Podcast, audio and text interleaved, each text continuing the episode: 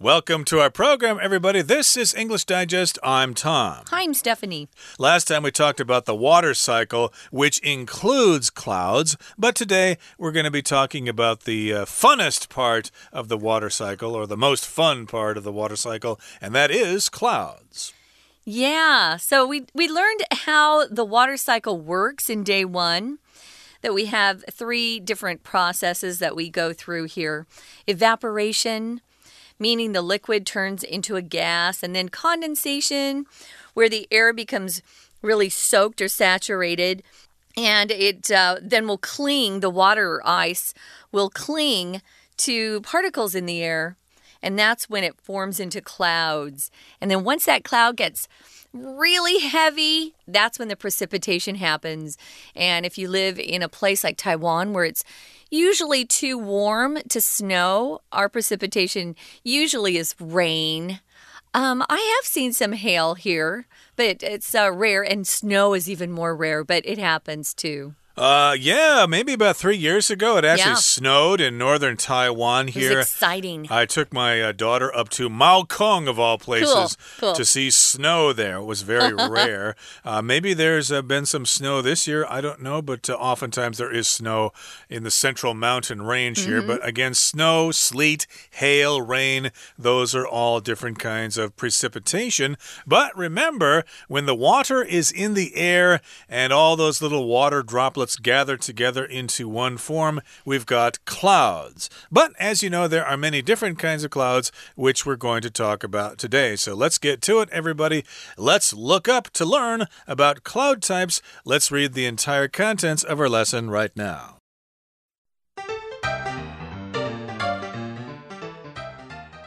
There are often clouds floating by when we look up, but their appearance might change from minute to minute. Read on to learn about the different kinds of clouds. Cirrus. On days when good weather is expected, you can see delicate clouds blown into thin strokes by strong winds high in the atmosphere. The shapes they make are said to resemble horses' tails. Alto cumulus. These high, puffy clouds come in small patches or long rows, and seeing them early in the morning can mean thunderstorms later in the day. Stratus. When you notice the entire sky is a dull white gray color, you're seeing stratus clouds. People commonly say the sky is overcast when these sheets of low hanging clouds cover any trace of blue sky. Cirrocumulus. These high altitude clouds cover the sky in beautiful patterns, forming what look like rows of fish scales. Hence, a sky with these clouds is called a mackerel sky and is common on sunny but cold days in winter. Cumulus. Most people find cumulus clouds cheerful as they resemble the fluffy white clouds of children's drawings. These soft, puffy clouds form shapes as they drift by on sunny days. Cumulonimbus. When cumulus clouds turn to the dark side, they become gloomy, gigantic thunderclouds. Tall, dark gray cumulonimbus clouds can generate all sorts of foul weather like lightning storms, hail, or even tornadoes. So let's talk about these different cloud types, guys. So here it says to look up to learn about cloud types. Uh, there are often clouds floating by when we look up. If you're floating, you're just kind of uh, kind of still in the air. Things that float would be things like balloons that you let go of, and they just kind of are suspended in the air, uh, floating by. Uh, feathers, I've seen feathers float by, you know, from birds that they lose. They'll just float by on this little uh, wisp of air. So these clouds are often floating by when we look up. They're not moving very quickly. Although, when a storm is rolling in, we'll often say the storm is rolling in. You can see those clouds move quite quickly, and it's very, it's a very fast process. Um, if a storm is coming, because those clouds will turn from these white clouds into those dark, angry-looking clouds, and you know you'd better get out your umbrella or get into some shelter, or you're going to get soaked with rain. It could happen indeed. And uh, I did want to get back to this word float here Yeah. because uh, we're using this to talk about clouds floating in the sky. We can also talk about like a piece of wood floating in the ocean there. Yeah. So, yeah, we use the word float to talk about things on top of water and up in the sky. Whereas I think in Chinese you have different words for both of those situations, piao and fu, if I'm not mistaken. But uh, here we're talking about clouds floating in the sky. But uh, yeah, these uh, clouds change appearance from minute to minute. Of course, they keep moving and they keep changing shape. And let's now talk about the different kinds of clouds here. We've got cirrus clouds. And uh, to me, those are the ones that are really, really high up in the sky. And on days when good weather is expected, you can see delicate clouds blown into thin strokes by strong winds high in the atmosphere. So these clouds are very delicate in appearance. Okay, delicate here just means uh, they are finely detailed, uh, they're quite high, but you can see little tiny details there. So they're delicate. Oftentimes, delicate means it's something that's so exquisite that it could be easily broken. So be careful there. And yes, indeed, they're blown into these thin strokes, like these little wisps of clouds up there that are really, really high. And they form that way because of those strong winds that are high in the atmosphere. Yeah, Tom mentioned this. He said uh, something that is delicate can be fragile or easily broken. You can describe somebody who has um, bad health as having a delicate health condition, or um, his he has a very delicate health. He's easily damaged. He easily gets sick. Food can have a very subtle flavor. It's not spicy or too salty or sweet. It's very delicate, not bland, which means boring, but just kind of delicate. Maybe a, a cream sauce that you put on a pasta can have a delicate sauce. So we use delicate in a lot of different ways, uh, which you should probably um, get to know and get comfortable with. We use it uh, also to talk about um, when we need to handle business dealings in a very careful way. Maybe you have some delicate negotiations going on where you have to be very careful what you say to uh, the other company that you're negotiating with. You have to be very delicate in the, the words you choose, very sensitive. Uh, I did want to mention that uh, sometimes people use the word delicate to describe food, uh, like if it's very xi or Yeah. 细致, as you say in Chinese. But to me, that just sounds kind of weird to call food delicate. I would call it exquisite uh, myself. I don't know if you would use Well, the word delicate, delicate just means yourself. no. Delicate just means uh, it's not very strongly flavored. Right. So to me, that doesn't sound like the uh, the correct word when you're describing exquisite food. But in any case, we are talking about clouds here that are very detailed. Maybe they look like crystal or something like that, and they're very high in the atmosphere. And uh, the shapes they make are said to resemble horses' tails. Mm-hmm. I did not grow up on a farm, so I can't really relate to that description, but I have seen horses' tails before, and yes, perhaps that is an adequate description. Now, let's talk about another type of cloud here. Alto cumulus. Okay, alto means high, and cumulus is another kind of cloud we're going to get to in just a second here. But these are high, puffy clouds, and they come in small patches or long rows. And seeing them early in the morning can mean thunderstorms later in the day. So these clouds are pretty high, but they're puffy. They're not uh, like uh, horses' tails high up in the atmosphere like cirrus clouds. These are a little more puffy, even though they're very high. And oftentimes, of course, they are in long rows. So they look like they're evenly spaced apart from each other, like uh, cookies on a cookie sheet or something like that. It's interesting. You said al alto means high. It actually means low if you're talking about music. So the lowest female voice is an alto. Um, but if you're talking about a guy um, who's an alto, he has a very high voice. So I guess it can mean both in music. But typically, if you see alto uh, folks out there who sing, it means uh, you have the low voice, the low part. So they are, they're high, puffy clouds. And uh, they seem to um, mean that a thunderstorm is going to be coming later in the day. So you want to watch out for those. Now, the stratus cloud, when you notice the entire sky is a dull white gray color, you know what we're talking about. We get these a lot in Taiwan. You're seeing stratus clouds. People commonly say the sky is overcast when these sheets or layers or thin layers of something, that's why we're using that word sheets, sheets of low hanging clouds cover any trace of blue sky. You can't see any blue. All you can see is that dull white gray color. Now, overcast, I think some people think if the sky is overcast and they go to the beach, they won't get a sunburn, so they don't put on sunscreen. That is not true. When it's overcast, those um, UV rays can still get through and burn your skin or give you a tan. So, ladies out there who don't want to be tan, when you see this kind of overcast sky, you still need to wear sunscreen or take out that cute umbrella to keep your skin as uh, white or as pale as possible. I know you guys like that here. Mm, indeed. And of course, uh, it's common here in Taipei to see overcast skies. True. Especially during the winter. And that's because these clouds are low hanging clouds. They're very close to the ground. Mm. And yes, you can't really see any blue sky. Not even a little bit, not even a trace. A trace here just means a small amount of something.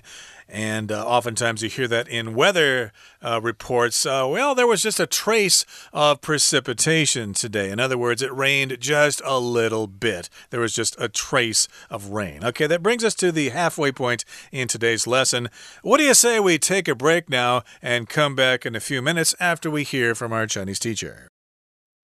听众朋友，大家好，我是安娜。昨天我们带大家谈谈云跟水循环之间紧密的关系。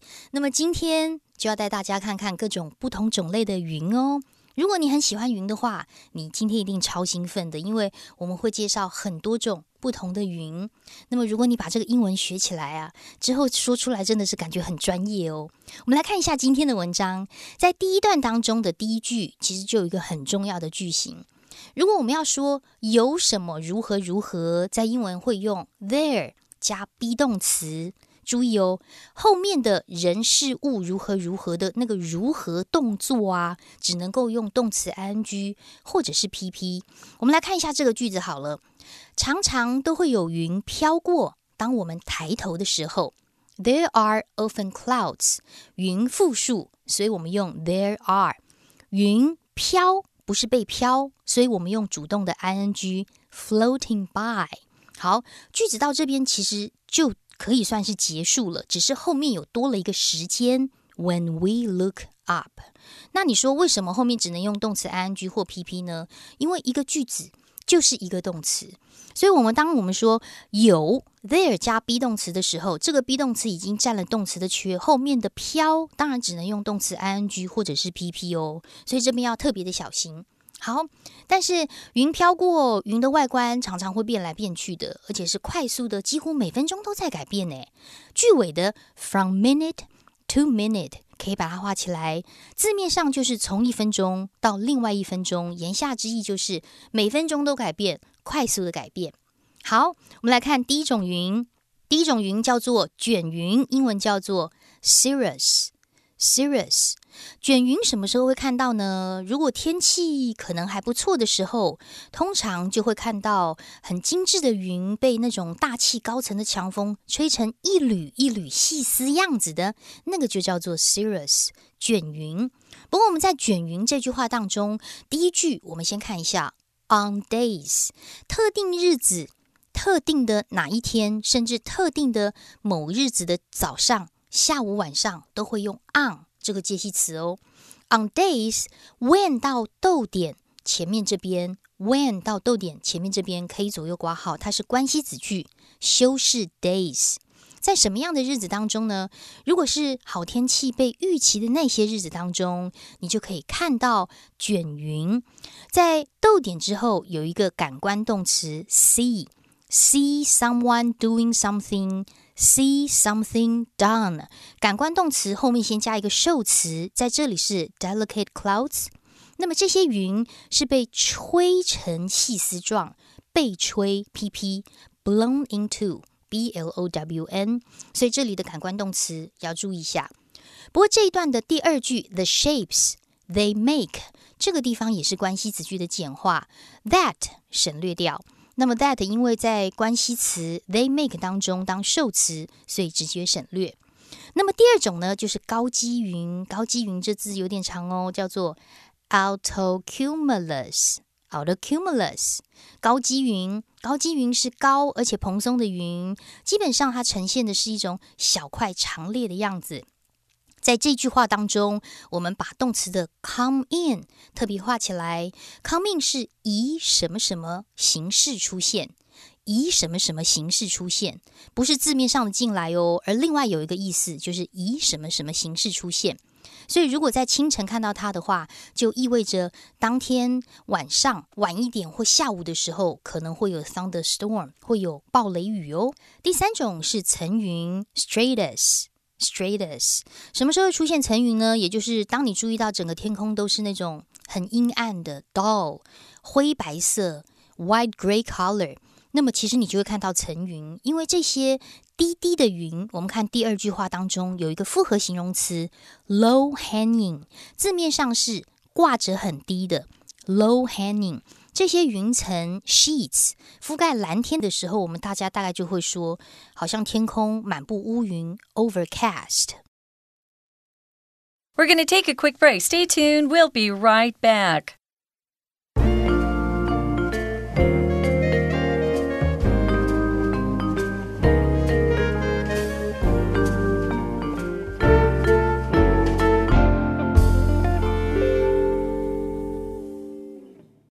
Okay, so let's sum up so far here. Uh, we're talking about cloud types. We've got cirrus clouds, which are really, really high and they look like horses' tails. Then we've got alto cumulus, which are kind of puffy clouds that are high in the sky and they form long rows. And if you see them early in the morning, hey, you might have thunderstorms later in the day. Then we've got stratus clouds, which are really close to the ground and they pretty much cover the entire sky. And so, oftentimes, when we have stratus clouds, we describe the sky as being overcast and you can't even see a trace of blue sky. Right. Uh, we use a, a pretty famous phrase in English, especially if you're, you know, watching a crime show or a law and order type of show. If someone disappears without a trace, it means they're gone and there's no sign of them. There are no clues left behind for the detectives to follow up on. That person just disappeared without a trace. There was a TV show for a while in America, it was a crime show. It was called Without a Trace. And I thought that was kind of a cute title. Yeah. And they were, of course, trying to find people who are missing. So, yeah, darn it, when we get those overcast skies, it gets a little depressing, I think, for us if you can't see the sun or the blue sky for a while. I remember one winter just a couple of years ago, I counted 12 days in a row with oh, no. no sun, no blue sky, and I was getting a little depressed. I was. Uh, yeah, that happens sometimes, of course, if you live up here in good old Taipei. Right. And a lot of times we keep saying, well, you know, I think I'll just take a trip down to Taichung just so I can see some blue sky for a change. True. Uh, but uh, I've heard uh, from people in Taichung that the weather isn't so great there sometimes either, but at least it's better than Taipei usually. Then you should go to Kaohsiung. Yeah, go down to Kaohsiung, and if that doesn't work, gee, yeah. where are you going to go then? But in any case, again, we've got these different kinds of clouds here cirrus, altocumulus, stratus, and now we're going to talk about cirrocumulus. Okay, so these are high altitude clouds and they cover the sky in beautiful patterns forming what look like rows of fish scales. Interesting. so these are similar to alto cumulus clouds. Again, they're high altitude clouds. They're still pretty high in the sky, but uh, they, I guess they have more patterns this way. Yeah. They form these rows of clouds one after another, and people describe them as looking like rows of fish scales. Now, a scale is not something you weigh a fish on. Uh, in this particular case, it's those things things on the body of the fish. They look like little C's, you know, uh, little, the letter C, you know, uh -huh. uh, crescents there. Those are fish scales. Oh, I never thought of them as, as uh, C's. That's interesting. So it says here, hence, A sky with these clouds is called a mackerel sky. This is a new phrase for me. I've never heard this before. But I have to say, these particular type of clouds, these cirrocumulus, are really beautiful. Uh, we didn't have many of these in Arizona, if ever. I don't remember ever seeing them. And I've often looked up at the sky and seen this pattern of scales, fish scales. And I've taken lots of pictures to send home because the clouds are so unique to me, at least. Um, we didn't get these in New York City either. These are really beautiful. So mackerel sky, a mackerel is a an oily fish. It's got a lot of omega 3, which is very healthy for you. Uh, mackerels are good to eat. They're a predatory fish, meaning they feed on other smaller fish. Uh, but yeah, a lot of mackerel is uh, fished, commercially fished, and sold to consumers. Yeah, mackerel I think is Tai in Chinese or Qingyu hmm. in Chinese. So I can imagine a mackerel as having really big scales on the side of its body there. So yeah, if you see a mackerel, you might think, hey, that looks like the sky sometimes Yeah. when we have cirrocumulus clouds. Now let's talk about cumulus here. Uh, we have uh, seen the word cumulus a couple of times already alto cumulus and cirrocumulus. But now we've got just regular cumulus clouds, and most people find cumulus clouds cheerful as they resemble the fluffy white clouds of children's drawings. Yeah, I think uh, people love cumulus clouds the most They're my fave. Uh, because, uh, of course, you can look at those clouds and you can see images in those clouds. Oh, that looks like a dog. Oh, that looks like a cat. Or maybe you'll see um, uh, different scenes from the Bible or from Buddhism or whatever in those clouds. Yeah, you can just uh, let your imagination run wild and see what you can think of when you look at those cumulus clouds. I love these. Um, maybe it's because um, they are so cheerful. But uh, we get a lot of cumulus here in Taiwan. I especially love cumulus when the sun um, is shining through one of those puffy clouds. Oh, it just looks so beautiful. So they're soft, puffy clouds. And as Tom says, they're some of the favorites for kids. I guess I'm a kid because they're my fave in the whole world. I love these. So, what's the last one? Cumulonimbus. Cumulonimbus, uh, which is a fun word to say. So, these are cumulus clouds that turn to the dark side.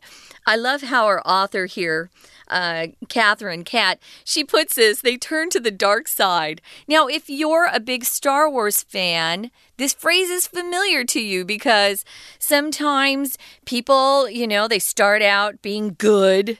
They're uh, they're part of the good side, the good guys, and then they turn to the dark side.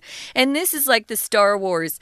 Um, you, you all know that uh, Darth Vader he started out okay, but then he turned to the dark side. So these are clouds that start out really pretty, but then they become very gloomy, gigantic thunder clouds. And we get a lot of these here in Taiwan. Right. So, of course, these are cumulus clouds that have uh, become dark.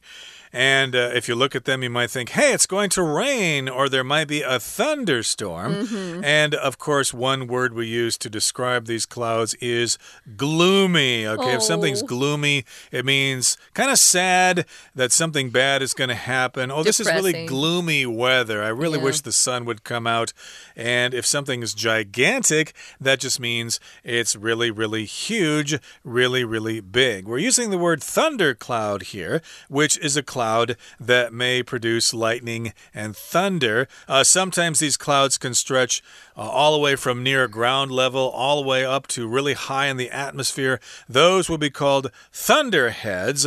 And those, of course, oftentimes produce pretty severe weather, maybe thunderstorms, or uh, like uh, as we describe here later in the paragraph, maybe some hail and even tornadoes. So, again, these are thunderclouds. And yeah, we're also describing them as being tall, dark gray cumulonimbus clouds. Yeah, that's a word we don't really use that often in English, so don't worry if you can't say that word clearly. But if you're a meteorologist or somebody who specializes in the weather, then you probably are expected to say this word correctly every time you say it. I don't hear the weather forecasters uh, use this very much either, so you're okay. I wanted to mention gloomy can also be a word you use to describe the atmosphere of a place. Uh, maybe a place that you're standing in is very dark or there's not enough light and it gives you kind of a frightening feeling or depressing feeling. Uh, that's a gloomy gloomy house or a gloomy corridor, a gloomy uh, castle. Castles can be gloomy.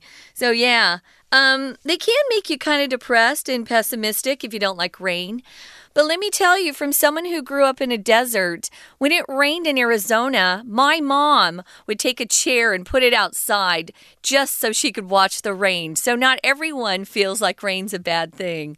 Some places don't get very much rain, so we love it. Uh, yeah, I think most people hate the rain here in Taipei because it's so inconvenient when you have to go out and ride your scooter to Yeah. school or work or whatever. You get soaked. Nobody wants to put on those raincoats and take them on and off and stuff like that. But yeah, if you're from Arizona or Iowa, where I'm from, sometimes when it rains and you get a summer thunderstorm, it can be quite exciting. Indeed, uh, where I'm from, of course, you could see into the distance the Great Ways and you could see those storms approaching Yeah. from the Dakotas. They're coming in, getting closer. You can see lightning and you can hear the thunder and I you love can thunder. count and figure out how far away it is until it gets closer. And Uh-huh. your mother tells you to get back inside the house.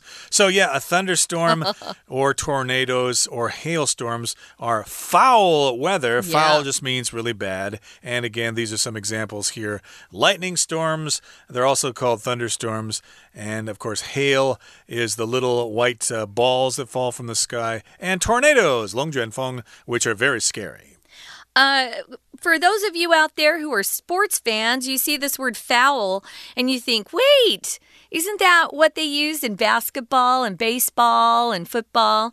Yeah, it is. So if there's a foul in a sports game, it just means something's been unfair or somebody um, is doing something that's not allowed. Of course, a foul in baseball is you you hit the ball, but it goes back or it's caught, and you can't get on base with that. But here, it really does mean just kind of nasty, kind of bad.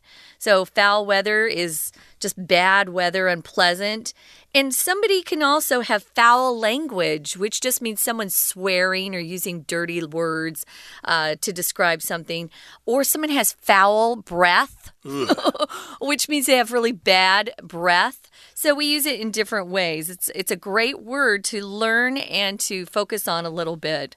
Okay, that brings us to the end of our explanation. Let's hear now from our Chinese teacher. 接下来的第四种云是卷积云 （cirrocumulus）。cirrocumulus 这个卷积云啊，其实是高海拔的云朵。我们来看一下“高海拔”这个字在第一句当中，high altitude。我们注意一下 altitude 这个字哦，它指的是高度。第一句话当中有一个分词构句，因为第一个动词是 cover， 那么逗点之后，另外第二个动词是形成 form 这个动词，本来有一个连接词 and form，但是连接词 and 省略掉了，所以另外一个动词就直接变成动词 ing。所以高海拔的这些云朵，所谓的卷积云，形成一排一排，看起来好像是鱼鳞的样子。所以这些云朵的天空啊，就变成鱼鳞天。我们通常会这么说。那么在冬天很寒冷的时候，还蛮 common，很常见的。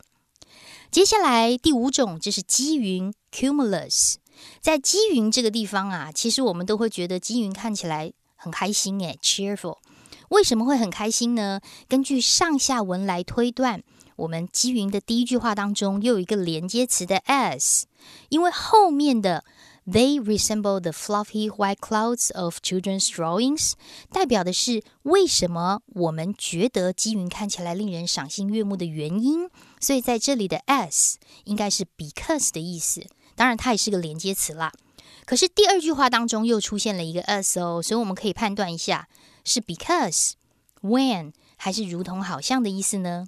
猜猜看。